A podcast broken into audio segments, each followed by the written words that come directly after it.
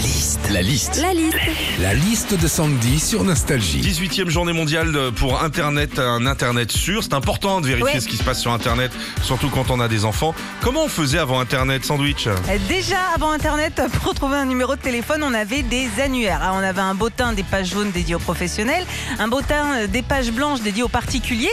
Mais le souci, c'est que c'était des annuaires uniquement de ton département. Admettons, t'habitais à Auxerre, bah, tu pouvais communiquer qu'avec des gars du Cantal. Aujourd'hui, grâce à Internet, on s'occupe avec les portables, les jeux en réseau, les réseaux sociaux. Mais avant Internet, on s'occupait autrement. On lisait, on s'instruisait. Ah bah si, hein.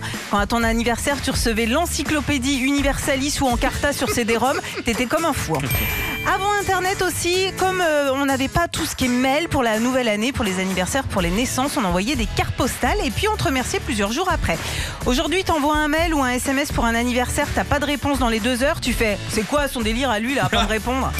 Enfin, avant Internet, on trouvait jamais de réponse à nos questions existentielles. Aujourd'hui, par exemple, tu tapes dans Google est-ce que les pingouins ont des genoux ou est-ce que péter fait maigrir? Eh ben, c'est fou, mais t'as des réponses. Et au cas où vous posiez la question, non, péter ne fait pas maigrir. Retrouvez Philippe et Sandy, 6h-9h sur Nostalgie.